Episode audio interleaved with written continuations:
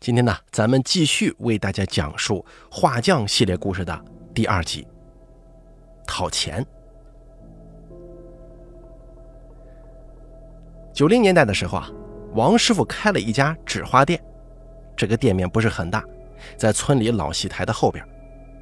因为王师傅手艺不错，做的东西地道，这四邻八乡的都来他这儿买。这年七月份晚上还很热。王师傅跟几个邻居在店门口乘凉，约莫到了十一点，几个人都回去睡觉了。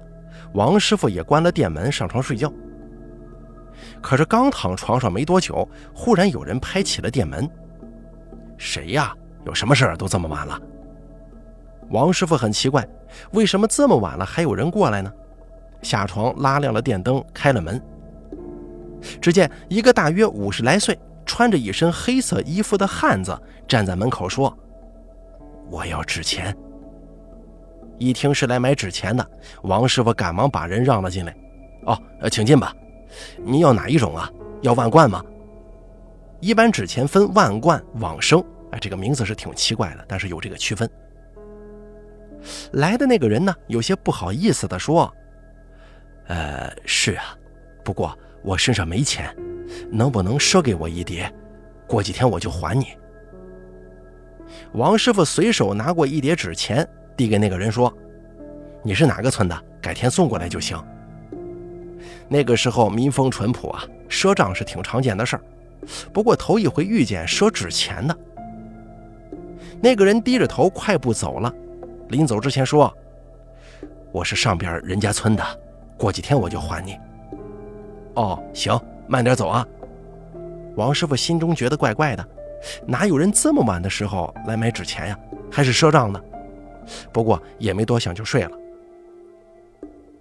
过了两天，一大早，邻村就有人来请他做活，就是画棺材。收拾好东西，中午就过去做底。因为关中农村这边死了是要先烧倒头纸的，第三天才入殓。入殓的时候，画匠要先用石膏把棺材缝子糊住，这样做的目的呢，就是怕尸体的气味溢出来。这个活就叫做底。接下来才是油漆、画棺材等等等等。这家呢，死的是个七十多岁的老汉，在那个时候，这个七十来岁属于高龄啊，也是喜丧，所以这个气氛呢不是特别沉闷。有些帮忙主事的老者围在一块喝酒。王师傅干完活也被叫过去一块喝，大家就一边喝一边聊。聊着聊着，一个帮忙的老者突然很神秘地说：“哎，我跟你们说个事儿啊，你们可别传出去。你知道这家昨天晚上发生了啥怪事儿不？”这么一句话勾起了几个人的好奇心。你先说，我们肯定不爱传。昨天晚上怪得很呢，半夜的时候我过来安排今天的事儿。在这门口碰见了个人，低着个头转来转去的。我问他：“你干啥的呀？大半夜的转来转去。”他说：“我是来给烧钱的，但是有看门的，我进不去。你帮我把这钱烧了，行不？”我就对他说：“有什么看门的呀？烧纸不都是明天来烧吗？你咋大半夜的跑来了？你是啥远房亲戚吗？那赶紧进门啊！我给你弄些饭，先吃一点垫垫肚子。”可是他死活不进来啊，说自己不敢进，非说有看门的，还让我帮忙把这纸钱拿进去烧。我没办法呀，就拿进去烧了。可是等我把钱烧了之后，出来找他，他已经不见了。你说这事怪不？几个人都说奇怪。王师傅一听这事儿，当时心中机灵了一下子。哟，那个人是不是穿着黑色衣服，得有五十来岁的样子呀？说话的老者很是不解，问道：“哎，王师傅，你咋知道了？你昨天晚上来过呀？”王师傅说：“这事儿确实怪呀，前天晚上那个人来我这儿买纸钱了，还是赊账的。他说他没钱，改天有了之后再还我的。所以你一说，我就觉得是那个人了。这个人奇怪的很呢，为什么半夜买纸钱还得半夜烧呢？”王师傅感觉事情很不对，就提议道：“不行啊，问问主家，看看这是啥亲戚。人家来了，总不能不招待人家吧？”那老者烟锅往腰带一插，就去找主家了。行，我这就去问。那老者找到主家的老大，就说：“来叔，问你个话，你是不是有个亲戚昨天晚上来了呀？”“什么亲戚？没有啊，昨天晚上就我娘、我两个姑，还有自己屋里人，再就是几个顶神了。”那家的长子摸着脑袋，不明所以。咱们来说一下这个顶神啊，因为以后的故事当中会出现。所谓顶神，就是村里几个年长的老年妇女。一般都是六十来岁左右，本来好好的，突然有一天病了，怎么看都看不好，非说自己是什么神仙下凡，必须替人看病。要是不答应当顶神的，那病就好不了。哎，就这样顶了神了。一般谁家老人下世了，这些人就会去帮忙，一般就是安神位呀、烧纸啥的，还真少不了。老者捋了捋胡子说。昨天晚上我在你家门口看见一个穿黑色衣服的，说是呃来给你爸爸烧纸钱的，还说他进不了门，让我给他帮个忙，把纸钱烧了，啊我就帮着把纸烧了，一出来人就不见了。哦，有这事啊？说要不我问问我娘去。老大拉着老者去他娘那儿了，他娘没跟他，跟着老二。老大养爹，老二养娘啊，农村这种事儿很多。因为赡养老人的问题啊，弄得兄弟反目成仇的挺多。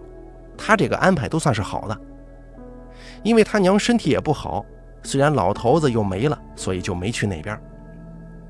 那老大老太婆盘着腿坐在炕上，还没听他家老大说完，缓缓地说：“啊，我知道了，昨晚那个人还愿来了。”老大瞪大了眼睛说：“啊，娘，那个人来这儿了？”啊。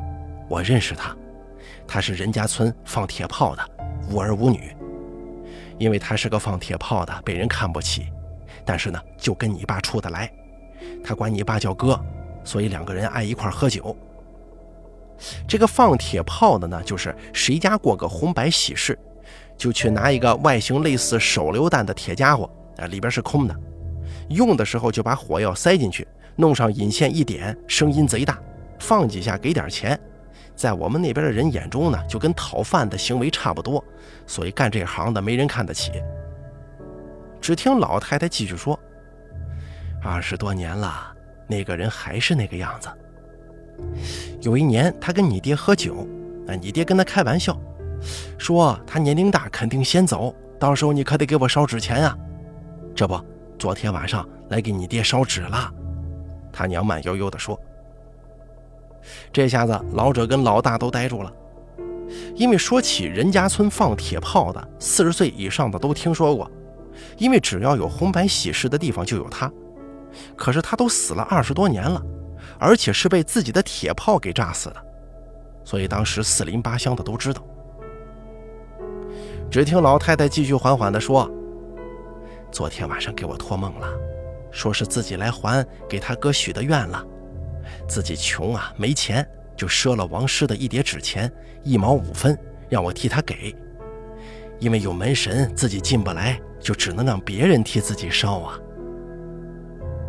后来王师傅把这一毛五分钱一直没花，放在家中，经常对人说：做人要诚实守信。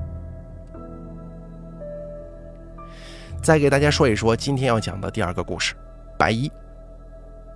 这个故事啊是王师傅听来的，跟他本身没关系，而是跟咱们上个故事说的顶神的那一位有关系。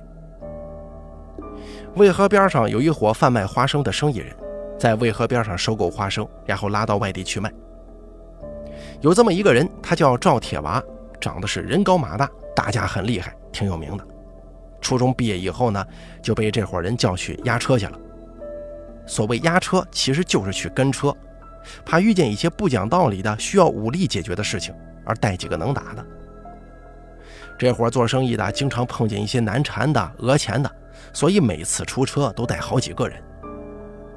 就这样跟车跟到年底，这伙贩卖花生的人挣了不少钱，也没亏待他，把这一年的辛苦钱都给他了。这家伙钱一到手就高兴得不明所以，因为他们回来的时候要经过西安，所以赵铁娃就拿着钱去玩了。这同行的人也管不了他呀，任由他去了。这家伙手中拿着钱，就寻思呀，上哪玩好呢？玩完了，买些年货回去，好好过个年。以前家里穷啊，过年没好吃的，没好穿的。这回自己有钱了，可不爱干啥干啥吗？逛了一天，买了不少东西，钱也花了不少，就去车站坐车，准备回家。不过也该着他倒霉呀。走到车站，看见几个人拿着扑克牌在那玩这个押宝，就兴致勃勃地围在那看了起来。没多大一会儿，有个人赢了好几百块钱，他一看眼红啊，这钱来的可真快呀！而且那个摆摊的人简直就是个傻子，那动作慢的跟老黄牛似的，谁猜不到牌呢？这家伙一激动就玩起来了。一开始的时候赢了几把，更上瘾了，也忘记了他老板跟他说过的话。当他准备再压的时候，有一个人碰了一下他，就说：“兄弟啊。”我看你手气不错，还想赢不？敢不敢玩大的？他头也不抬地说：“有啥不敢的？”他跟了一年车，自以为自己开了眼界，见了世面，装作很牛逼的样子。旁边几个人就附和着说：“走，咱换个地方，这地方不行，玩的不过瘾。”就这样，铁娃跟着别人一起去了西郊。接下来的事儿也不出大家所料，毫无悬念的，这家伙连年货都输光了。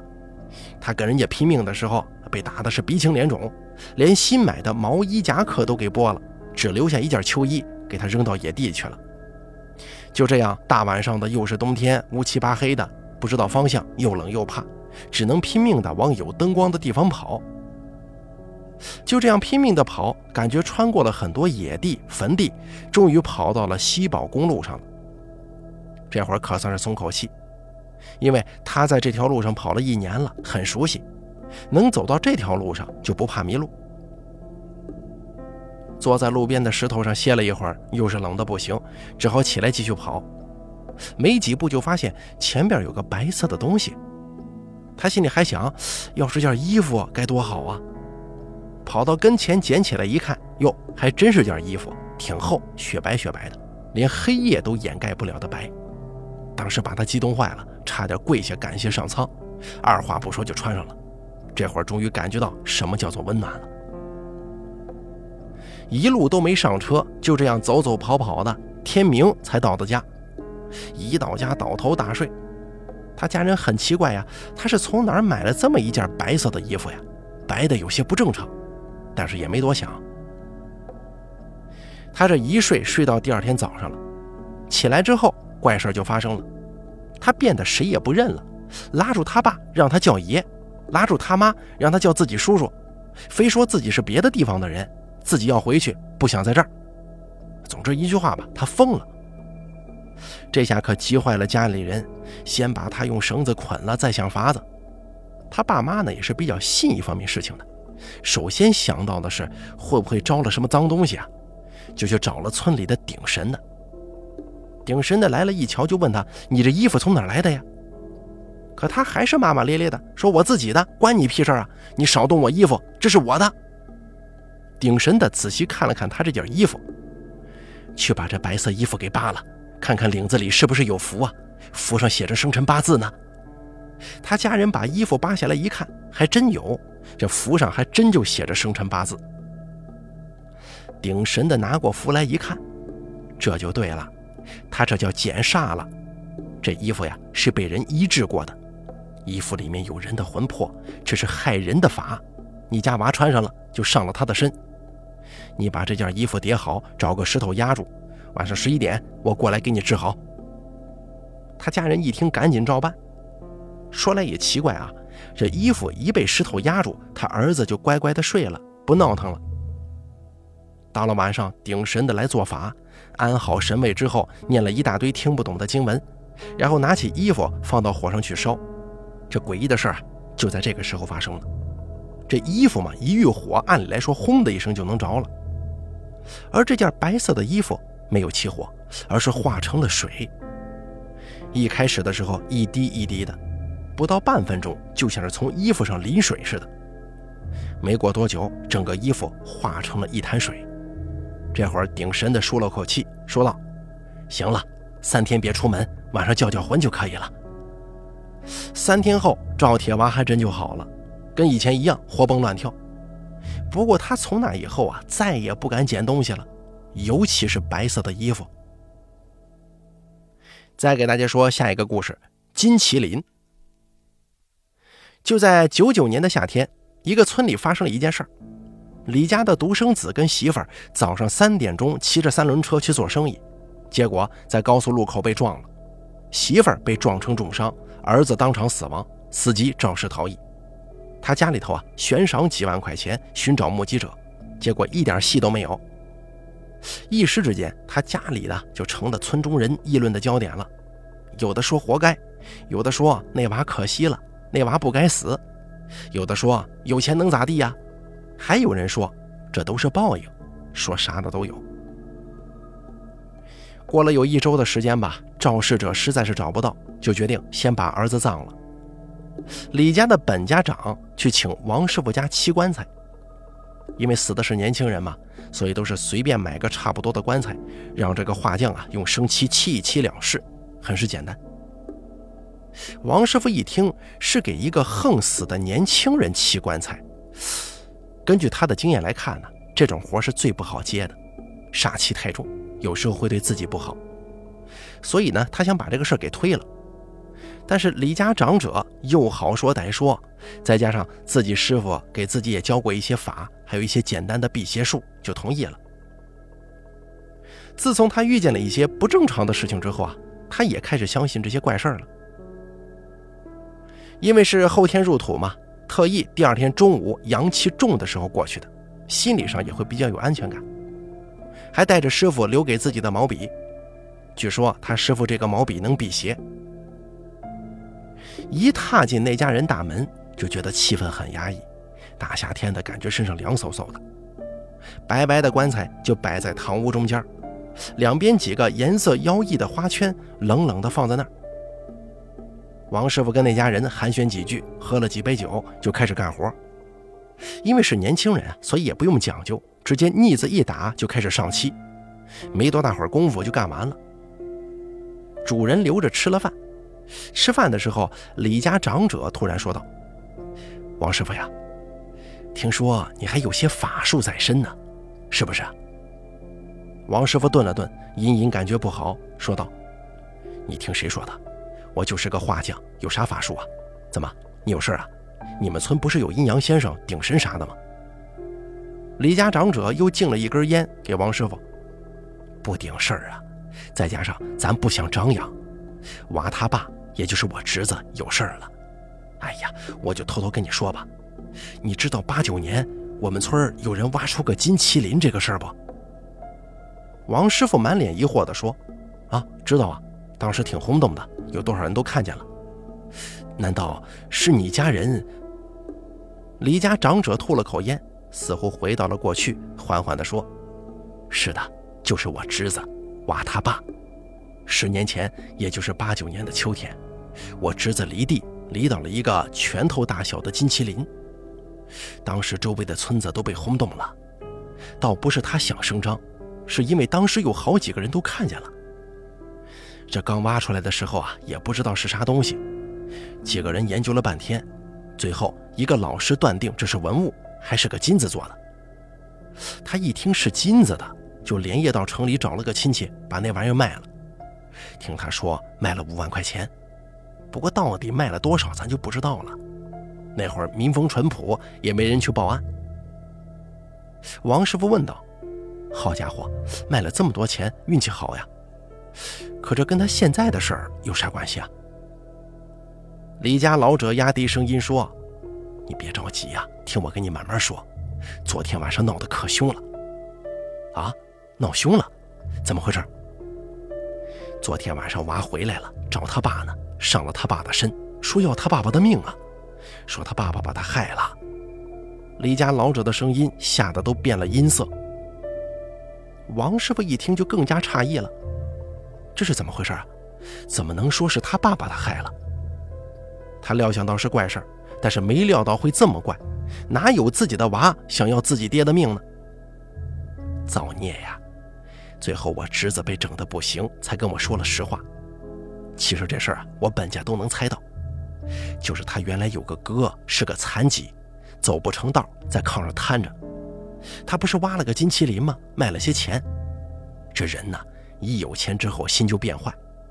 没过几年，自己盖了个楼房，是我们村第一家楼房，感觉日子过得美得很。可是美中不足的就是有个瘫痪的哥哥得自己管呀，所以心一狠，找了个农闲的时候，说是给他哥去城里看病。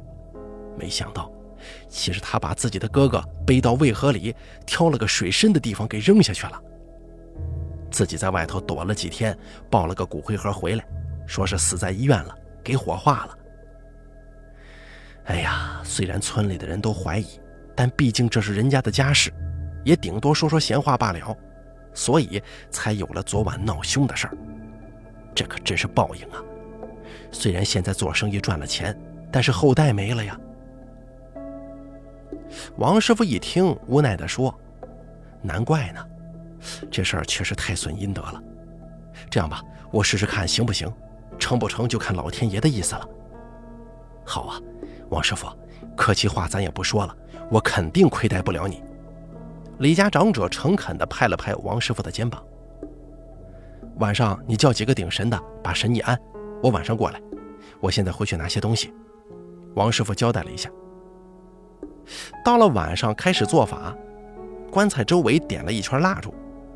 乌黑的棺材似乎在挣扎，王师傅定下心神，先用酒把棺材喷洒一遍，再用毛笔蘸上和好的掺着药物的金粉，给棺材大头那边画了一个符号。棺材身上画了一些古怪的花纹。据王师傅说，这些符号跟花纹是消除死者戾气用的，可以让死者安息。然后又开始安神位、烧纸，一直折腾到后半夜才弄完。后来他们家就一直平安无事了。到了第二年，给他家的儿媳招了个女婿，赚到的钱都成了别人的了。所以说，人呐，做啥都不能做缺德的事儿，做了迟早都得还。那么接下来啊，咱们接着往下讲下一个故事——灭烛。王师傅在讲这个故事之前呢，说的第一句话是：“那是我这一辈子见到过死的最惨的人。”那是大年三十晚上，王师傅正在跟家人高高兴兴的吃饭，突然来了一个人，是隔壁镇上的，求王师傅去封棺，说是人刚死，着急下葬。王师傅很奇怪呀，因为一般人死了三天才入殓，一周下葬，如果是过年的时候，那得放到正月初十以后才下葬，而这个人才刚死就着急下葬，就算是暴死的，也用不着这么着急吧。王师傅就说：“过了大年初一吧，初二我就去。”可那个人却说：“不行，必须得是今天。”问为什么？那个人支吾了半天，说是很臭，闻不得味儿，得赶紧埋了了事。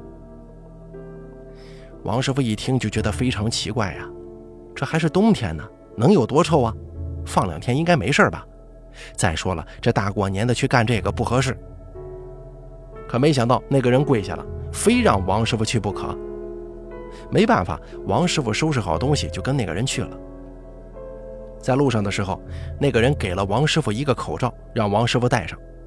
但是王师傅没戴，他就想啊，这尸体再臭，能臭到哪儿去啊？自己就是干这个的，尸臭闻的多了去了。可是，一进门，王师傅就被熏出来了。他怎么也没料想到能有这么臭，这个臭味啊，差点让他窒息。而且不像是单纯的尸臭味有一种说不清的味道。难怪这家人还有亲戚都在院子里头站着不肯进去呢。王师傅在外头缓了口气，戴上口罩就进去干活。刚买的棺材就在屋里放着，棺材已经用普通的油漆刷好了，自己呢只需要做底和封棺就行。尸体呢就在棺材旁边，临时用门板支着的床上放着。盖着厚厚的被子，就等着坐底入殓。王师傅看着这个屋子，隐隐感觉有些不对呀，似乎少了些什么，又多了些什么。这个臭味实在是难以忍受。王师傅真想不通，怎么会那么臭？就是掉进茅坑淹死的也没这么臭啊。不过臭就臭吧，赶紧干完活回家。很快就做好了底，开始入殓。因为死人一放到棺材里，画匠呢就得赶紧给棺材这个封口上涂胶。王师傅瞄了一眼死者的脸，这一看差点没把他吓死呀！死者脸上的皮肉全是一道一道的口子，就像是被很长的指甲硬生生给抓起来似的，流着黄色的水头上没有一根头发，全是密密麻麻的红黄相间的圆点儿。王师傅吓得赶紧转过头，强撑着涂完胶水，一弄完就跑到院子里大口喘气。自己干这个行当，见识了那么多的死人，却从来没见过如此恐怖并且恶臭的死人。回头看一眼屋里，屋里的大灯光很亮，不过，哎，只有灯光，怎么没有烛光呢？王师傅意识到哪里不对了。就是这家人的屋子里头，竟然一根蜡烛、一支香都没点。这不管是谁家死人了，都得点蜡烛烧香，而这家人呢，竟然不点蜡烛、不烧香，怎么会这样呢？再仔细看了看整个房子，竟然发现门框上贴着镇鬼符。为什么会有镇鬼符呢？难道死的这个人还在他的家里闹不成吗？但是不是说是今天才死的吗？再看这个镇鬼符，明显贴了有一段时间了，难怪自己一进来就感觉不对呀。王师傅在回去的时候，第一次走夜路感到害怕，自行车骑得飞快。睡觉的时候，他也一直在想晚上这个事儿，怎么也想不明白那个人的脸怎么会变成那个样，还那么臭，又不点蜡，又不烧香的。第二天一大早，他迫不及待地去那个村打听了一下，一打听才知道。原来是这样的事儿啊！那个死的人姓朱，七月的时候去城里打工，晚上在工地没事就跟几个老乡去逛大街。就在离工地不远的十字路口，他发现了一堆烧过的冥币和正在燃烧的蜡烛和香。有个老乡说，这个是给个碎娃烧的，那个娃前几天得病死了，他一家子都在工地上呢，那家人他认识，可怜得很。姓朱的这个人一听，碎娃死就死了，烧锤子纸啊！二话没说，过去几脚就把那些蜡烛啊、香啊都给踢了。几个老乡一看，哎，你这是干啥呢？啊，哎，赶紧给人家把蜡烛重点上。可没想到啊，他愣劲儿犯了，又把那个冥币灰给踢散了，又掏出老二在那边撒了泡尿。他这么一闹，大家都没兴致逛了，几个人就回去睡觉。工地上住的是通铺，十来个人住在一块儿。大家睡得正香的时候，突然被一阵很大的沙沙声给吵醒了。拉开灯一看，那个姓朱的人，他使劲抓着自己的皮肤，身上已经抓出了一道道血痕。这个沙沙声呢，就是他抓挠皮肤的动静。大家都被他吓坏了，问他怎么回事啊？他说自己痒得很，有个小娃娃不停地在他身上吹气呢。大家一听都说，该不会是今天你把人家得罪了，人家找你事儿来了？说赶紧走，咱得给人家赔罪去，看看能好不？接下来再去医院。就这样，几个人带他去赔了罪，然后又上了医院。结果过了几天，全身更痒了，抓的也更厉害了，那叫声一天比一天凄惨，皮肤也是一天比一天溃烂。在医院治了三个月，一点起色都没有，而且越来越严重。家里也没钱给他继续看病，就回家了。回家之后啊，他家人就找了顶神的给他驱邪，结果越驱越邪，家里贴满了这个符那个符的，一点用都没有。在家的两个月里，整天他就喊呐，有个小孩给他吹气，在他身上撒尿。到了临死前的几天，皮肤已经烂得不成样子了，浑身散发出浓烈的恶臭，整天晚上拼命的嚎叫，全村人都能听见。听得人头皮发麻，村里人都说这是人家报仇索命来了。就这样挨到了年三十，死的时候说他终于不受罪了。死了以后，他家里人给他点蜡烛烧香的时候，怎么点都点不着，要不是火柴湿了，就是蜡烛没芯子了，要不就是这个蜡烛啊香什么的变成跟铁一样。那家人也明白了是怎么回事，只好作罢呀。王师傅当时讲完这个事儿之后就说：“看来任何事物都是有尊严的，鬼也不例外呀。好了，咱们本期画匠的选段就给大家说到这儿了，敬请期待下期的更新。本故事作者恶犬之牙由大凯为您播讲。